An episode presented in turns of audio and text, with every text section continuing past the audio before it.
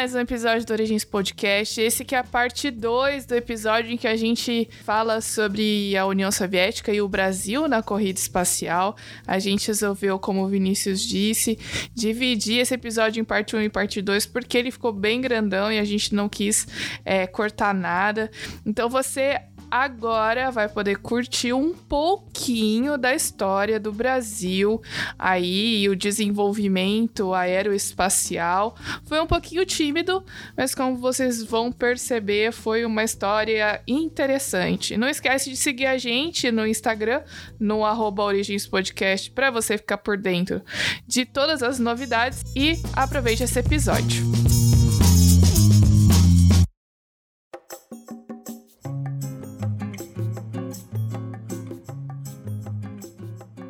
Brasil no espaço. Bom, eu acho que pra gente falar desse assunto, gente, tem muita história, tem muitos detalhes, mas a gente precisa ser objetivo, né? A gente vai falar aqui de dois pontos. Primeiro, a criação da Agência Espacial Brasileira, desenvolvimento da ciência aeroespacial no Brasil, através da criação de órgãos importantes como o ITA, o INPE, né? E o primeiro e aparentemente último astronauta brasileiro no espaço. Espero que não, mas pelo que a gente vê nas prioridades aí do governo, vai ser o último, né? É, enfim, a história, como eu disse, é cheia de detalhes. Passa aí pela criação desses institutos de pesquisa, formação de profissionais da aeronáutica, desenvolvimento de satélites, até a ida do nosso astronauta brasileiro, o Marcos Pontes, que é o nosso atual ministro da Ciência e Tecnologia para o Espaço. Mas vamos então começar pelo começo. É claro que, assim, como os outros países, o Brasil começou o movimento depois da Segunda Guerra Mundial, no período da Guerra Fria. E em 1946 já havia interesse do governo brasileiro no desenvolvimento das ciências aeronáuticas, com a criação do Centro Técnico da Aeronáutica, lá no Aeroporto Santos Dumont, no Rio de Janeiro. Atualmente chamado de Departamento de Ciência e Tecnologia Aeroespacial, é uma organização militar é uma instituição científica também e tecnológica que pertence ao comando da aeronáutica.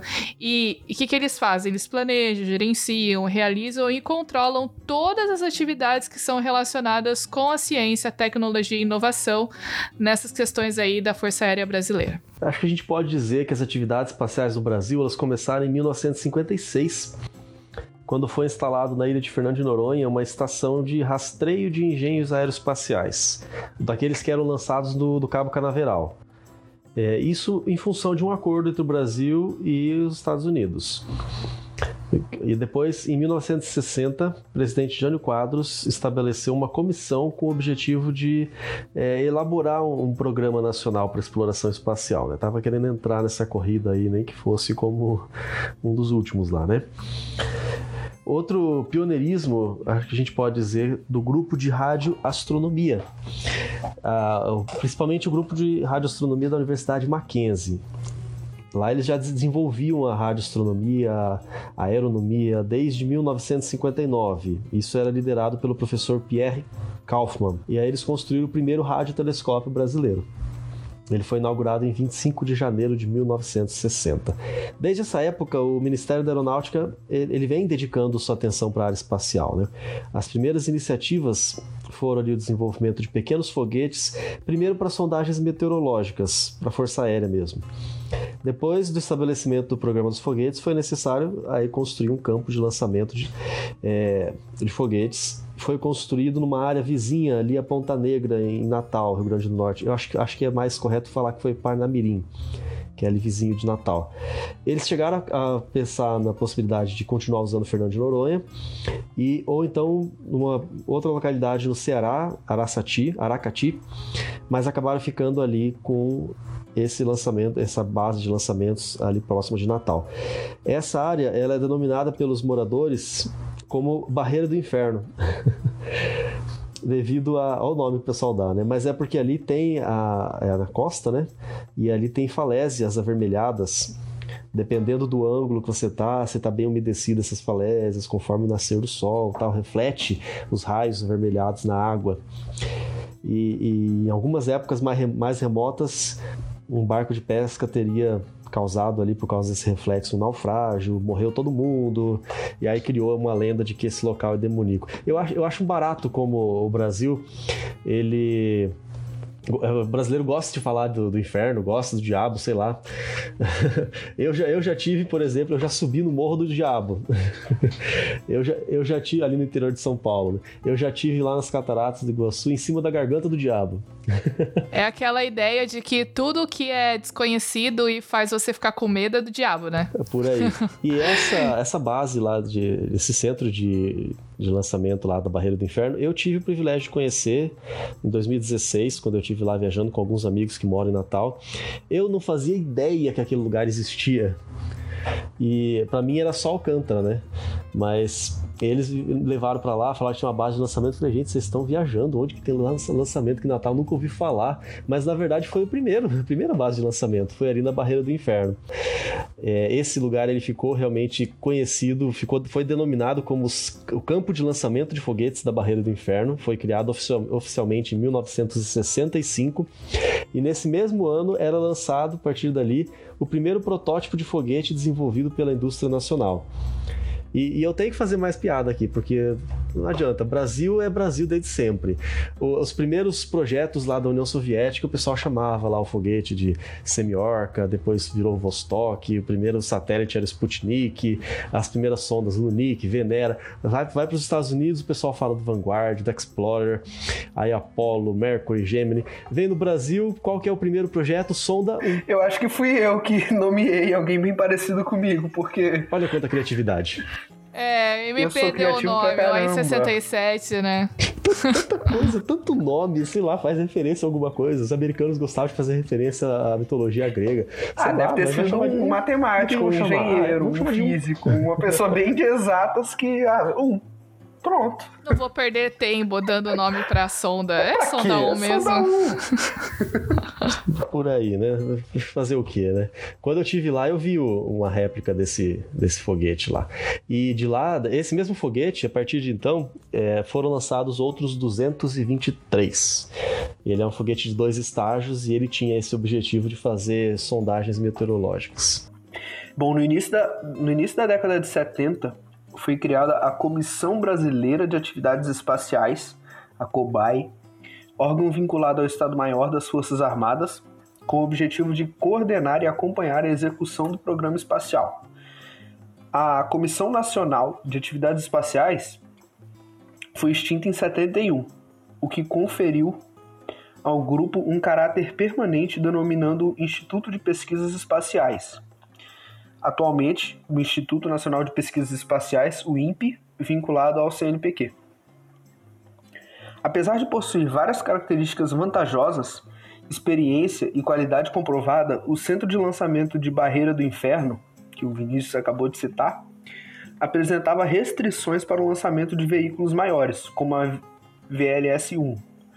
Para atender às necessidades da Missão Espacial Completa Brasileira, isso é falta de criatividade. Um novo centro foi construído na Missão Espacial Completa Brasileira. Meu é, Deus esse, do esse céu. Esse é o nome do lugar, né? Não é, uma, não é, que a gente tá falando que é uma missão completa.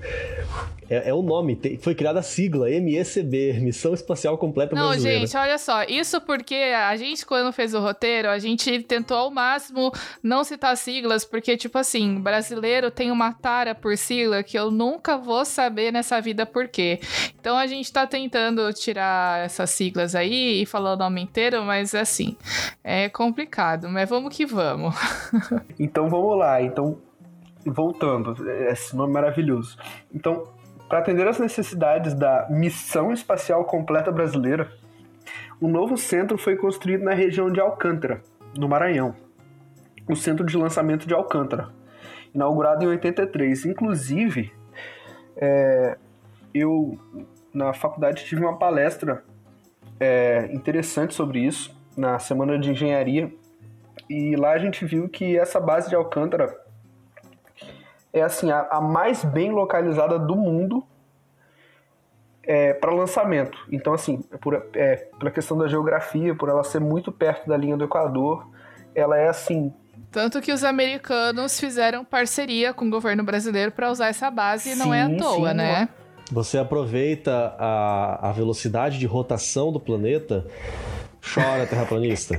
Você aproveita a, a velocidade de rotação, porque a, como o é planeta ele é esférico, é um geoide. ele é um, é um geoide, ele é arredondado, uma bola molhada. Ele, quando você está rodando ele em volta do próprio eixo, quanto mais próximo do Equador, mais rápido ele é, quanto mais próximo dos polos, mais devagar. Então você aproveita a velocidade de rotação do, do, do da, mais próximo da linha do Equador para poder impulsionar melhor o foguete. O foguete ele sai com mais velocidade, aproveitando aí também a, a inércia que foi descoberta por Newton. Então, em 1993, o primeiro satélite de coleta de dados, o SCD-1, foi lançado com sucesso por um foguete Pegasus, que partiu de um avião da NASA enquanto sobrevoava o Oceano Atlântico na região de Flórida. Esse lançamento fez com que o Brasil entrasse para o seleto clube das nações que possuem tecnologia para desenvolver satélites artificiais. Sua vida útil estimada era de um ano, porém, em 2020 completou 27 anos em órbita. Então, olha que legal, o Brasil aí se superou, tá ainda no ar aí, é, eu acho interessante, porque pelo que eu tenho visto do Marcos Pontes, ele tem feito coisas no sentido de fazer com que o Brasil não fique mais dependente de satélites produzidos por outros países, né? Tanto que esse ano foi lançado um satélite brasileiro da China, né? Eu acho que justamente por causa da posição geográfica e de estrutura também, mas foi um satélite 100% brasileiro. Não, é que tá. Hoje as coisas mudaram muito, né? Tem muita empresa né, é, que está entrando nessa área, né? E hoje em dia não tem satélites só grandes e tal. Tem um satélite pequeno chamado CubeSat, né? Que ele é de 10 por 10 por 10, né? Um cubo e, e pode ter mais disso. Que inclusive tem escola que já está fazendo isso e assim o lance é conseguir lançar, porque normalmente vai um foguete maior e lança várias coisas, inclusive esses pequenos satélites, com vários fins. Então hoje em dia mudou muito essa questão, né? A Sim, tecnologia isso é muito legal. Muito. Mas enfim, gente, a gente gastou os últimos minutos fazendo esse apanhado histórico para a gente chegar no momento em que realmente o Brasil tem uma participação mais ativa no programa da Estação Espacial ISS. A, a, a participação do Brasil nesse, pro, nesse programa possibilitou universidades, centros de pesquisa brasileiros realizarem alguns experimentos científicos avançados, né? E em troca, é, o Brasil produziria equipamentos e serviços para a ISS. Então, era uma troca. Ó, o Brasil produz o que a ISS precisa de equipamento, de estrutura, e aí o Brasil pode mandar a gente para lá para fazer alguns experimentos, né?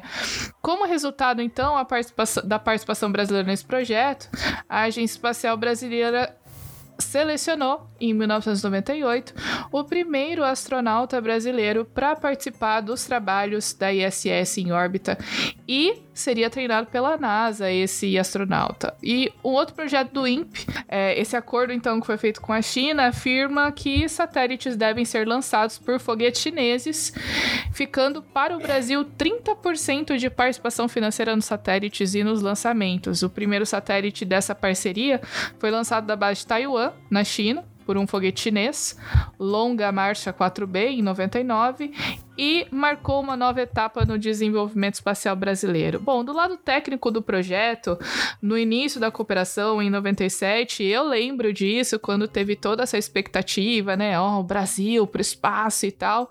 Pelo contrato que foi assinado, a Agência Espacial Brasileira tinha que construir no país e entregar seis componentes brasileiros para serem integrados na espaçonave, na Estação Internacional.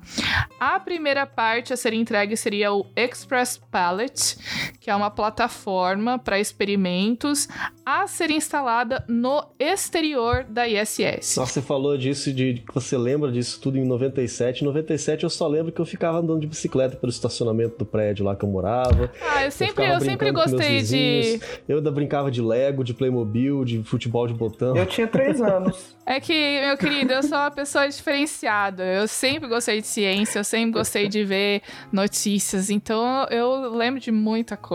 Ah, eu sorry. também, mas não Not sorry. Anos, né? Mas enfim, a Embraer foi a empresa escolhida pelo Instituto de Pesquisas Espaciais, né, o famigerado INPE, que foi responsável pelo gerenciamento técnico do projeto para a construção da parte brazuquinha, né? Na época, o orçamento era de 120 milhões de dólares. Vamos lembrar que há 20 anos atrás, 20, 120 milhões de dólares era mais dinheiro do que é isso hoje, né? Então havia muitas pessoas trabalhando no projeto, teve seleção do primeiro astronauta, ordens e progressos aparentemente iam de vento em polpa, ou seja, parecia que as coisas estavam caminhando, e pela programação inicial Uh, da montagem da ISS, a primeira parte Made in Brazil deveria estar pronta então em 2001. Mas. Como todo bom brasileiro. O que será que aconteceu? E aí que começa a parte constrangedora. Atrasamos. A pergunta que eu faço, em 2020, ela, ela já ficou pronta? Então, olha, a data de entrega. Vamos ver, vamos ver o que aconteceu com isso. Ai, meu pai, olha, a data de entrega passou de 2001 para 2003. Deve estar junto com o trem Rio-São Paulo. Pois é, a, o trem bala, né? Rio-São Paulo, mas enfim.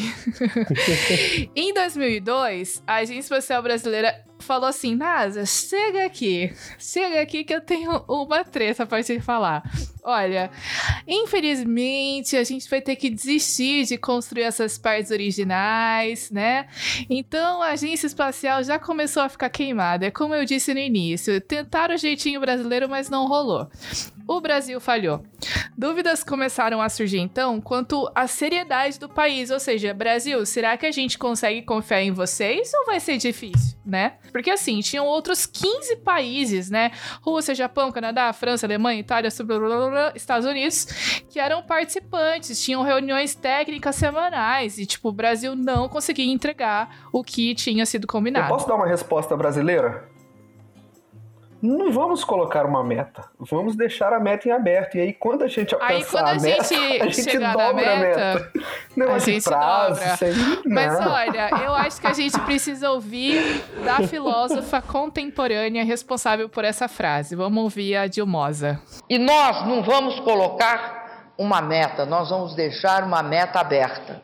Quando a gente atingir a meta, nós dobramos a meta. Sabe o que eu fico imaginando? Porque essa lista de países que o é Brasil tudo país considerado né, de primeiro mundo, né? Rússia, Japão, Canadá, França, Alemanha, Itália, Suíça. Acho que a Itália, a Itália não é primeiro mundo, né? A Suíça, Inglaterra, Suécia, Dinamarca, Bélgica, Noruega, Holanda, Estados Unidos e Espanha. Eu acho que só Itália e Espanha que não é considerado primeiro mundo, né? Mas acho que é mais do que Brasil. Eu, eu imagino que eles devem estar tá, tá olhando, ter olhado pro Brasil e falar assim: que será que esses caras vão construir? Eu acho que vai sair lá umas, umas, umas jangadas de madeira amarrada com cipó, um, um macaquinho, uma onça pintada junto. Uma né? banana espacial. estrangeiro do Brasil é assim, que né? Que constrangedor. Eles acham que a gente anda na rua abraçado com macaco, encontra com onça pintada o tempo inteiro e só fica fazendo samba no sol de 40 graus, né? Mas essa, essa tentando voltar para a seriedade, vamos lá. Essa situação, ela, ela é compli ficou complicada demais e perigosa para o futuro de qualquer intenção do país de, de, de, ter empresa exportadora da área espacial. Né? A gente sabe que a Embraer é uma empresa muito bem reconhecida pelos seus serviços na, na construção de aviões, mas não na área espacial. E, e, qualquer empresa que tentasse instalar no Brasil ou investir no Brasil já ia ficar com aquela, aquele pé atrás. Eles prometeram fazer um negócio, não deram conta esse Express Pallets, né? É, já era, desistiu, não teve mais e a indústria acabou descendo a ladeira junto, né? A AEB, a Agência Espacial, né, ela tentou negociar com a NASA, vem cá, NASA, vamos conversar, né? É, e, e, tentou melhorar um pouco a imagem do, do próprio país e da instituição, né? O Brasil acabou ficando no projeto, deixaram ficar lá, mas fala assim, ó, nós vamos te dar uma, algo menor para você fazer.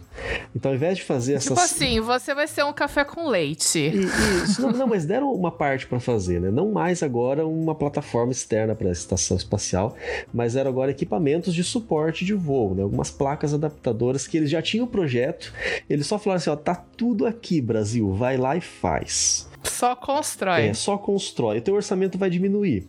Passou a ser 10 milhões. E aí o INPE tirou o projeto do, do seu próprio organograma ali.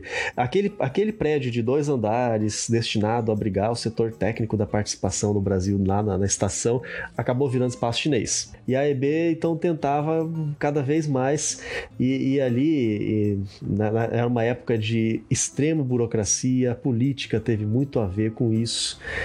Então foi, foi minando cada vez mais a participação do Brasil. O milagre o, o projeto sobreviveu por milagre.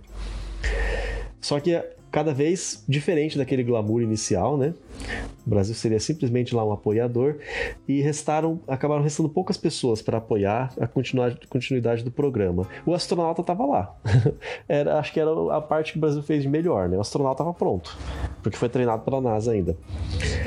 E, e o orçamento estava diminuindo, já estava em 8 milhões. E a cada pouco diminuía cada vez mais, porque era, era dinheiro que era disputado para outros projetos. Né? No final de 2005, a participação do Brasil foi reduzida ainda mais pela NASA Agora a gente só fabricava 15 placas adaptadoras e não havia mais nenhuma confiança nas parcerias que o país tinha conseguido com a NASA.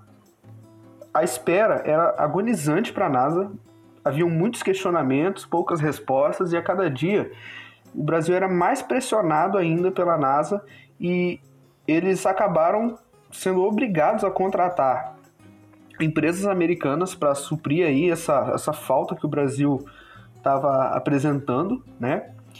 E o risco do Brasil ser dispensado do programa acabou aumentando muito. O INPE propôs substituir novamente as partes de responsabilidade do Brasil na cooperação de placas adaptadoras para componentes de satélite de uma agência americana que nem possuía relação com a NASA, no que se refere à ISS. Logicamente, a NASA não aceita a mudança, e aqui eu queria abrir um parênteses de alguém assim que é, é leigo, né, nesse assunto específico. Eu, eu acho assim que é até um pouco de bobagem você falar Brasil, faça isso, né? É, acho melhor deixar essas, essas responsabilidades com empresas mesmo, porque eu acho que é tão complicado um país como o Brasil ter uma responsabilidade dessa que faz muito mais sentido mesmo você contratar uma empresa privada para fazer eh, essas tais placas aí que, que eram necessárias, né? Mas MP, eu acho que na época teve muita questão política aqui no Brasil. É, a gente precisa lembrar que era um governo que estava muito interessado na popularidade, eleição. Eram outras, outras é, Exatamente. Né? Então, então, eles queriam é, é isso moral. que eu tô falando. Muita, muitas vezes, quando as questões políticas elas entram numa coisa que devia ser mais técnica, mais tecnológica, mais objetiva, com padrões assim de, de qualidade, acaba atrapalhando. Então, se você deixar um pouco de lado, claro que é muito difícil, né? Quem, quem aprova orçamento normalmente tem a ver com política, né?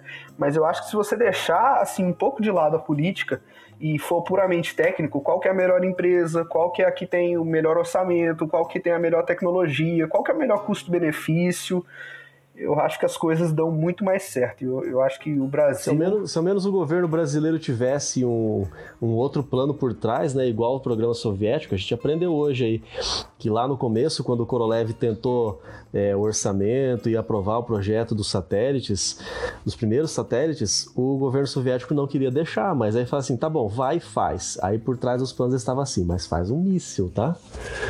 Mas foi, funcionou, né? Mas é aquela coisa também, né? Você começa um negócio e não sabe se vai poder terminar. Acho que foi isso. Indo, atraso, enfim, aí é complicadíssimo. Não ia ter ninguém com gerenciamento de projetos, né, para ah, controlar, né? obviamente não tinha. É, e aí a, coisa foi seguindo, quando chegou em novembro de 2006, o, o QG lá da NASA, em Washington, é, eles determinaram a, o congelamento da fabricação dessas placas, porque não era necessário mais. Tipo, é, Brasil, esquece a placa, porque agora a gente não precisa mais, já demos outra solução para coisa. Basicamente, o dinheiro foi perdido, né?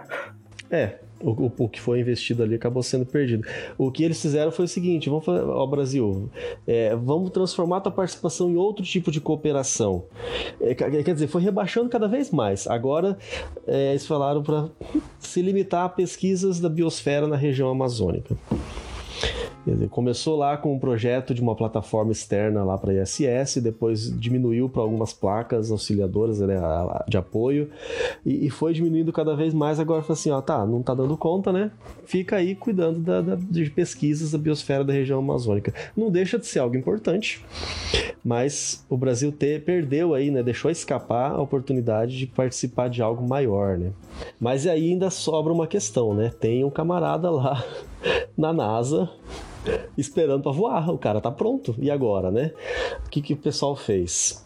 a AEB, então entrou em, em, conversa com o pessoal da, da, do programa espacial russo, porque lembra que nessa mesma época, nós estamos no ano de 2005 2006, um pouquinho antes, em 2003, no episódio passado, a gente viu que o ônibus espacial Columbia, quando ele estava na reentrada né, da atmosfera, por causa de uma falha ali, ele acabou explodindo.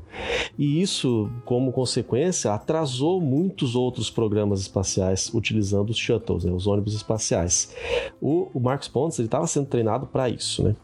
Mas como atrasou e mudou todo o cronograma, e ainda com isso tinha um impacto negativo da imagem do Brasil lá para a NASA, aí eles ficaram assim: será que nós vamos dar o privilégio de mandar um brasileiro para lá, né?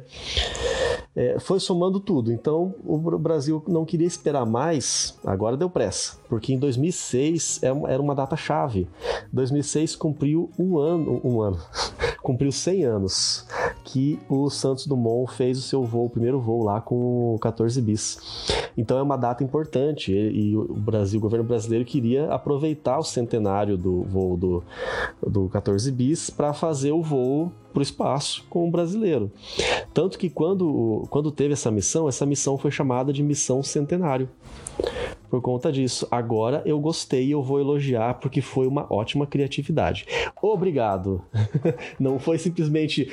Imagina se eles chamassem voo 1 para o espaço. Eu ia ficar muito frustrado. Obrigado, AEB, por chamar de missão centenário. Foi ótima criatividade. E aconteceu em 2006 mesmo. Só que agora eles tiveram que conversar com os russos. E aí o Marcos Pontes não voou no ônibus espacial, voou na nave Soyuz, lá da, da Rússia. O que acabou, outras coisas que acabou mudando é que a própria participação do Marcos Pontes na estação seria fazer alguns, é, alguns projetos de pesquisa e, e, como era lá na Rússia, o Brasil tinha que pagar para a Rússia. Houve mais toda aquela conversa, teve lá um jeitinho brasileiro que deu mais ou menos certo também, porque eles conseguiram agilizar. Aí o que, que aconteceu? O treinamento é, na língua russa, nos sistemas russos, normalmente demorava 18 meses, no mínimo. Um ano e meio, pelo menos. É um ano e meio, né? 18 meses, tá certo. Deu um, um, leve branco aqui. é, até agora e há pouco era. 18 meses era mais conhecido como ano seis meses mas eles conseguiram reduzir isso para cinco meses. Então, mais um mérito aí para o Marcos Pontes, aprendeu bem rápido para poder agilizar esse lançamento. E aí eles acabaram ainda reduzindo o custo. O Brasil pagou para os russos 10 milhões de dólares. Será que foi aquele esquema assim? É tipo, ah, se eu pagar a vista, você dá um desconto. Boa. Mas é, funcionou, porque a NASA paga o dobro é. normalmente, né? A NASA usa até hoje lá a, a, o campo de lançamento de Baikonur no Cazaquistão. Eles pagam para eles lá e pagam para o pro programa russo, porque usa nave Soyuz, usa os foguetes deles. Para esse mesmo tipo de missão, a NASA paga o dobro. Então, o Brasil conseguiu ali economizar um pouquinho. Essa missão centenário, então, ela contou com três tripulantes, o Marcos Pontes, um russo, Pavel Vinogradov, ou algo parecido com isso, e Jeffrey Williams, que era um americano. Então, um brasileiro, um russo e um americano. O russo e o, brasileiro, e o americano, eles ficaram e voltaram, outro russo e outro americano. Então, eles trocaram. E o brasileiro foi e voltou.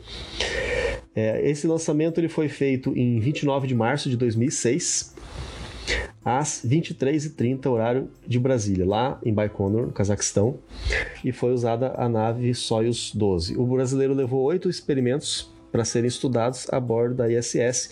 E eu tenho que fazer mais um comentário aqui, porque eu não posso deixar passar. É, isso foi em março, né? Quando chegou em agosto, se, se você estudou na escola antes de 2006, ou até ali o começo de 2006, nas aulas, quando você aprende sobre o sistema solar, você aprendeu lá a ordem dos planetas a, a partir do Sol: Mercúrio, Vênus, Terra, Marte, Júpiter, Saturno, Urano, Netuno, Plutão. Depois de 2006, você vai estudar a mesma coisa, até hoje você vai ver Mercúrio, Vênus, Terra, Marte, Júpiter, Saturno, Urano, Netuno. Cadê Plutão? Quer dizer, mandar o brasileiro para o espaço já assumiu um planeta. Ai, meu pai. O que será que aconteceu?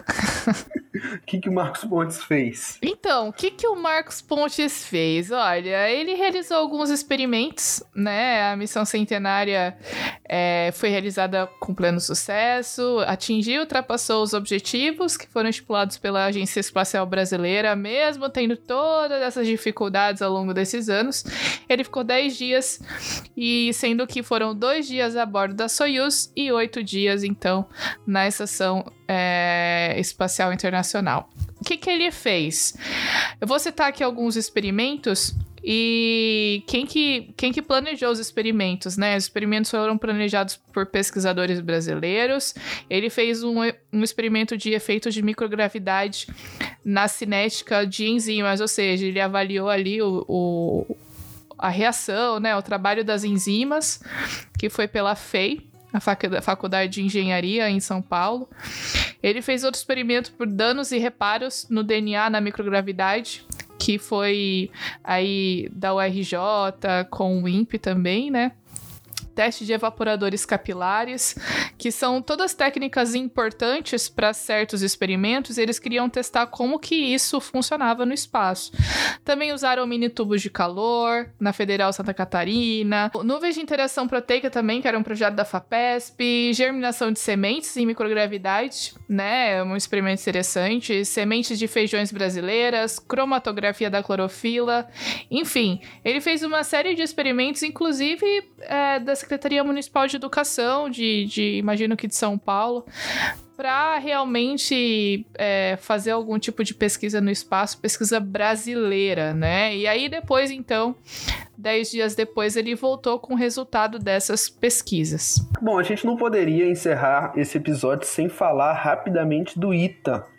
Outro fato importante para o desenvolvimento da ciência espacial foi a criação do que hoje conhecemos como Instituto de Tecnologia da aeronáutica. A construção começou em 1948, em um terreno doado oficialmente em 1951 pela Prefeitura de São José dos Campos, e houve tempo que o corpo docente era constituído de professores de 16 nacionalidades. O primeiro reitor, o professor Smith, é, ficou à frente do ITA de 1946 até 1951. Além dele, os três reitores seguintes foram americanos de nascimento ou de formação. No todo, foram quase 30 os professores americanos, em diversos períodos. O interessante é que o modelo de ensino do ITA influenciou novas orientações do ensino superior brasileiro estabelecida pela LDB, aprovada em 1961. Nesse mesmo ano, com a finalidade de elevar o nível do corpo docente mais jovem criado é, foi o curso de pós-graduação do ITA, estruturado de forma do sistema americano de pós-graduação e serviu de modelo para reestruturar toda a pós-graduação brasileira. E assim, um comentário à parte aqui sobre o ITA. Eu já olhei algumas coisas, já vi algumas, algumas provas aí para entrar no ITA. Eu faço engenharia elétrica no Instituto Federal do Espírito Santo, né? Então eu faço engenharia. Eu olhei algumas provas do ITA, são absurdas assim para você entrar. O, é, é, muito difícil, muito mesmo. É, lá eles até hoje são bem diferentes dos cursos, né? É, no, na, nos cursos de engenharia das federais, desde o primeiro período você vê a parte básica, né? Que é a parte do cálculo, física, matemática, enfim, essa, essas partes aí e você vê um pouquinho da engenharia. Então você já vai tendo algumas matérias básicas, né? É, que tem a ver com a engenharia que você escolhe.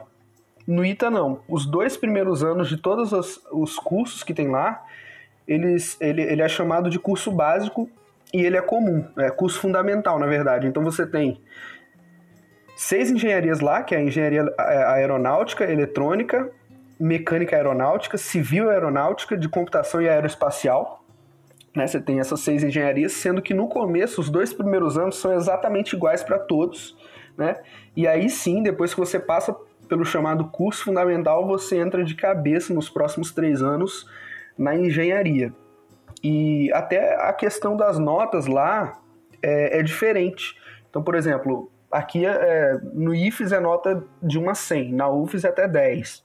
É, lá é parecido com o padrão americano, que no, no, no, americano você recebe A, A e tal. Lá é assim, L louvor, de 9,5 até 10, MB de muito bom, de 8,5 a 9,5, aí depois tem bom regular, insuficiente e deficiente. Eu tava vendo aqui que se você receber duas vezes uma nota I ou D, que é insuficiente ou deficiente numa matéria, você pode ser desligado do ITA. Então, assim, para entrar lá você já tem que ser um gênio.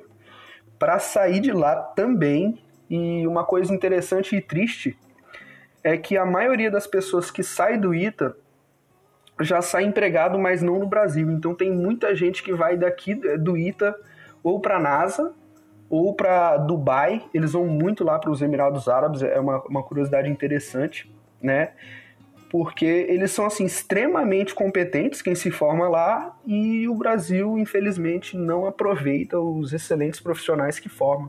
Ah, eu, eu lembro quando eu fazia vestibular é, para medicina ainda, que eu estudava aqui num dos melhores cursinhos aqui de Maringá já era um cursinho que era integral, era manhã e tarde, era intenso mesmo, em todas as matérias. O professor chegava lá, mostrava os exercícios para todo mundo. Quando acabava a aula, ele falava assim: ó, agora vocês podem ir embora. Vocês dois aqui na frente que vão fazer ITA, vocês ficam que eu tenho outros exercícios para vocês. Aí a gente ficava assim: nossa senhora. Não, não. É, existem algumas modalidades de curso é, pré-vestibular, que tem o pré de medicina, que tem um foco, né? Tudo bem, você tem que ser bom em tudo, mas biologia e química você tem que ser fera. E aí tem uma, uma modalidade que se chama IMITA. E aí essa modalidade é absurdamente focada em física, química e matemática, né? Só que na verdade tudo ali é complicado. Eu, eu vi o vestibular, é, é, tudo assim. Você tem formação em engenharia, eu também, a, a em biologia, né? Eu, eu acho que se a gente olhasse umas questões lá, a gente olhar, gente, que que é isso? Às vezes os primeiros que passam na, nas federais pensam assim, bom, agora eu tenho chance de tentar o ITA, né? Se eu fui primeiro aqui na minha federal, pode ser que eu consiga entrar no ITA. É desse jeito. MP, suas considerações finais? Então, pessoal, eu gostei muito de participar aí desse episódio aí sobre a Rússia na corrida espacial, sobre o Brasil. Gostei muito da conversa aí que eu tive com o Vinícius, com o Maura. É, espero futuramente, em algum outro momento, estar aí de novo com vocês. E um abraço aí e obrigado para quem ficou com a gente até aqui nesse episódio que foi longo. E eu espero que vocês tenham gostado tanto quanto a gente, ou até mais. Foi um prazer realmente muito grande trazer essas informações para vocês. A gente aprende muito para poder também levar um aprendizado para todos vocês que estão ouvindo. Um grande abraço para todo mundo e até o próximo episódio. É isso aí, pessoal. Obrigada por ter ficado até aqui. A gente se vê no próximo episódio que tem um tema incrível sobre desextinção. Você não pode perder. Até lá.